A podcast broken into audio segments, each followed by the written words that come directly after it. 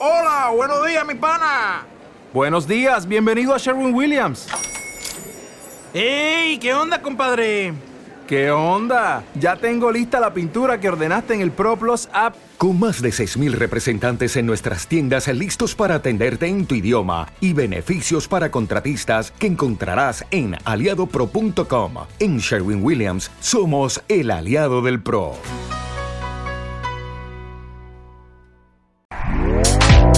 Este podcast forma parte de Evox Originals. Disfruta de este avance.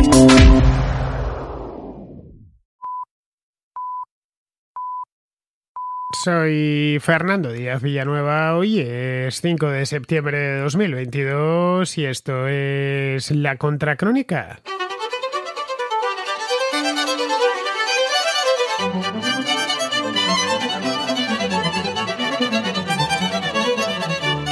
La semana pasada murió en Moscú Mikhail Gorbachev. Tenía ya 91 años, su salud era muy delicada y se encontraba fuera del foco público desde hacía ya mucho tiempo. En cierta medida podría hasta decirse que estaba ya casi olvidado, ya que todos los grandes líderes internacionales de su época, como Ronald Reagan o Margaret Thatcher o François Mitterrand o Helmut Kohl, pasaron a mejor vida hace ya años. Gorbachev fue el octavo y el último secretario general del Partido Comunista de la Unión Soviética, el PQS, y el único de sus presidentes. Solo tuvo uno que duró un año, el mismo.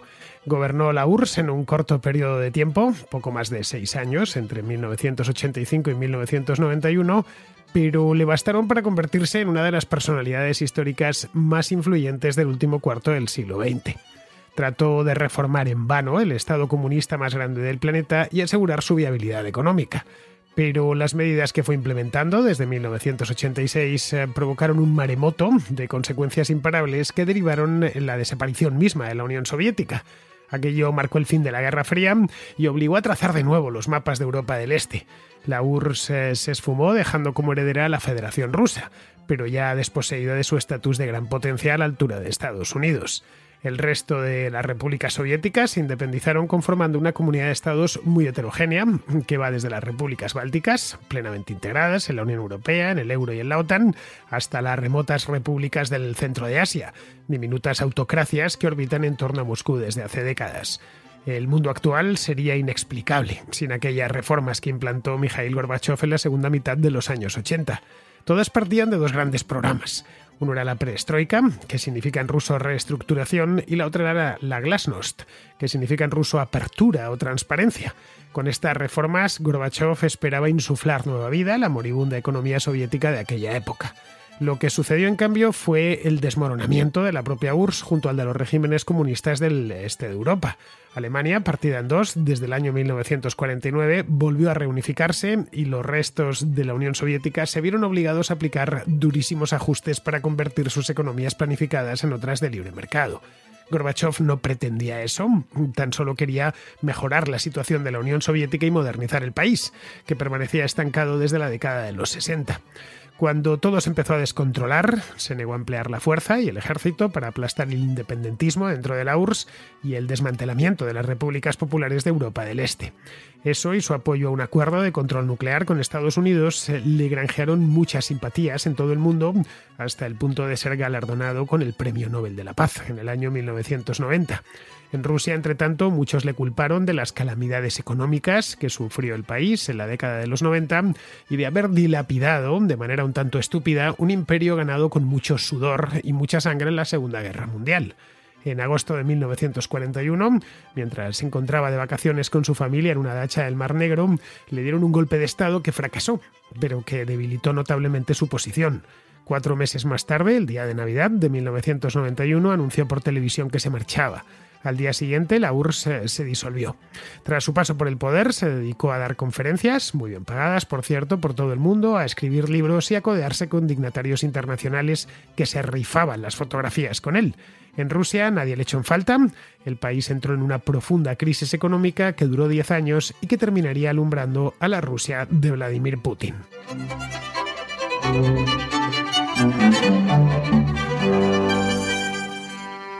Mikhail Sergeyevich Gorbachev, que será su nombre completo, Murió el martes pasado a los 91 años en Moscú, tras varias enfermedades propias de una edad tan avanzada que le habían que se habían ido acumulando a lo largo de los últimos años. No se puede decir que murió de una cosa sola, sino de unas cuantas. En los últimos tiempos ya ni siquiera se podía mover, apenas podía andar, había tenido varias operaciones, algunas en Alemania hace unos años y luego ya posteriormente en Rusia y vivía pues eh, enclaustrado, metido en su casa, conservaba la conciencia sin ningún problema, veía la televisión e incluso se ha llegado a decir que criticó la invasión en privado. Por supuesto, no lo hizo en público la, la invasión de Ucrania por parte de Vladimir Putin. Pero vamos, estaba completamente al margen de todo, entre otras cosas porque ya era muy mayor, tenía más de 90 años. Los más jóvenes, eh, los contraescuchas más jóvenes, eh, apenas le conocerán, quizá porque han oído su nombre alguna vez, de pasada, quizá en alguna clase de historia y poco más. Pero hace 30 años, a principios de los años 90, Mikhail Gorbachev era una de las personas más famosas del mundo. Cualquiera podía dar cuenta de él y conocía su cara y su característica mancha en la frente. Todo el mundo hablaba bien, por lo menos en España y en los países occidentales. En Rusia no tanto, pero era conocidísimo. En el año 90, como os decía antes, le dieron incluso el premio Nobel. En aquel momento, en el año 1992, es decir, hace justo 30 años, acababa de desaparecer la Unión Soviética tras un proceso de deterioro muy rápido que había dado comienzo solo cinco años antes, a mediados de 1986 cuando Gorbachev, que llevaba entonces pues apenas un año y poco al frente de la Secretaría General del PECUS, había sido elegido por el Politburó en marzo de 1985, llevaba un año y dos meses, pues en aquel entonces puso en marcha una serie de programas de reforma que terminaron por dar la puntilla a un Estado que había nacido 70 años antes como fruto de la Revolución de Octubre y de la Guerra Civil Rusa que le siguió, ya en los años 20. Gorbachev llegó a ser, como os decía antes, muy popular, popularísimo, especialmente en Occidente. Estaba en la segunda mitad de los 80 y principios de los 90 estaba a todas horas en la televisión y en las portadas de los periódicos. Los que tengan más de 40 años eh, lo recordarán perfectamente.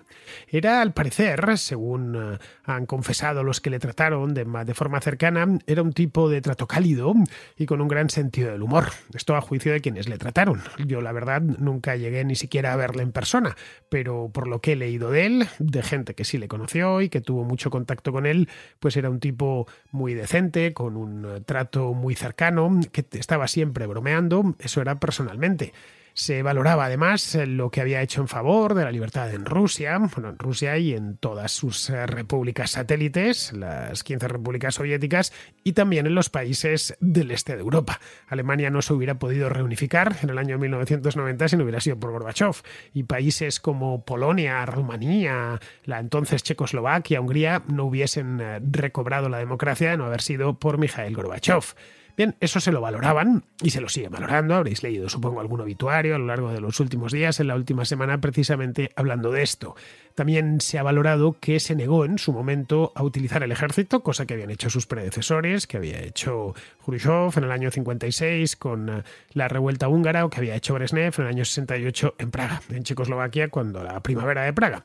Bien, esto mismo ni, ni lo hizo, intentó, pero sin demasiado convencimiento, intervenir en las repúblicas bálticas, pero la cosa no fue más allá en el, dentro del país, eh, tampoco dentro de la propia Rusia, tampoco no trató de aferrarse al poder, en una palabra. Gorbachev no fue destronado, no es que le sacasen de ahí. A patadas, aunque lo habían intentado unos meses antes, en agosto de, del 91. Tampoco hizo falta, esa es la verdad. Cuando compareció por televisión aquel día, fue el día exactamente el día de Navidad, la noche de Navidad del día 25 de diciembre de 1991, la Navidad nuestra, de la cristiandad occidental. Los cristianos orientales la celebran un poco más tarde. Pues bien, lo hizo para anunciar su marcha voluntaria de la presidencia de un país que ya había desaparecido en la práctica. Es decir, se limitó a mm, cerrar la puerta por fuera. Simplemente aquí ya no queda nada, no hay nadie y lo único que queda de la Unión Soviética soy yo y mi despacho y el propio Palacio del Kremlin que se lo voy a tener que entregar a Boris Yeltsin mañana. Y efectivamente, al día siguiente, el día 26 de diciembre del 91, la URSS desapareció como tal. Esos evidentemente no eran sus planes cuando fue elegido como secretario general del PQS en el año 85, en marzo del 85. A mediados de los años 80, los líderes soviéticos de la época heroica, la revolución, bueno, los revolucionarios habían muerto ya mucho antes, pero sí la guerra civil todavía quedaba alguien que se estaban muriendo ya los últimos que recordaban o que habían combatido en la guerra civil, por supuesto los de la Segunda Guerra Mundial, esos son los que se estaban muriendo en aquel momento, estaban o muriéndose o habían pasado ya desde luego todo lo que era el Politburó y los líderes principales estaban pasando a mejor vida o estaban muy enfermos. Los tres secretarios generales que precedieron a Gorbachev, que fueron Leonidas Brezhnev, Yuri Andropov y Konstantin Chernenko, eran ya muy mayores. Brezhnev murió en 1982 con 75 años de edad. Le sucedió el jefe de la KGB, que era un colaborador suyo muy cercano, Yuri Andropov, que tenía 67 en aquel momento y murió dos años más tarde con 69. Y luego tras él vino Chernenko, que llegó al poder con 72 años y gobernó muy poco, gobernó poco más de un año. Los líderes soviéticos de aquella época no se cuidaban demasiado. Podríamos pensar, bueno, 67 o 72 años no es una edad muy avanzada. Eh, Donald Trump es de hecho más mayor de lo que fue, o el propio Joe Biden, de lo que fuera, de lo que era, por ejemplo, Andropov o de lo que era Brezhnev. Pero es que en aquella época no se cuidaban mucho bebían como cosacos y fumaban como carreteros. Por eso con 70 años presentaban todos un aspecto tan deteriorado, tan demacrado. Chernenko, de hecho, murió a causa de un enfisema pulmonar porque no paraba de fumar y porque además había empezado a fumar, según leí en cierta ocasión, con solo nueve años, siendo un niño pequeño, vamos. Brezhnev, además de un fumador empedernido, era alcohólico y adicto a las pastillas para dormir. Pues bien, en esa gerontocracia que había prosperado en torno a Brezhnev, Gorbachev era la excepción. Era un hombre joven, bueno, más o menos joven. Tenía 54 años al ser elegido, pero en aquel, en aquel Politburó y en aquel comité central, sobre todo en el comité central, era un jovenzuelo. 54 años frente a las momias que había en el, en el comité central, que no ya que tuviesen muchas una edad extraordinariamente avanzada, ninguna. Por supuesto, tenía 91 años, como la edad a la que muerto Gorbachev, pero sí estaban todos eh, muy estropeados. Gorbachev, además de tener 54 años, eh, gozaba en aquel momento de muy buena salud. Había nacido en el año 1931 en pleno stalinismo, vamos, en un pueblito del distrito de Stavropol. Esto está en el... ¿Te está gustando lo que escuchas? Este podcast forma parte de Evox Originals y puedes escucharlo completo y gratis desde la aplicación de Evox. Instálala desde tu store y suscríbete a él para no perderte ningún episodio.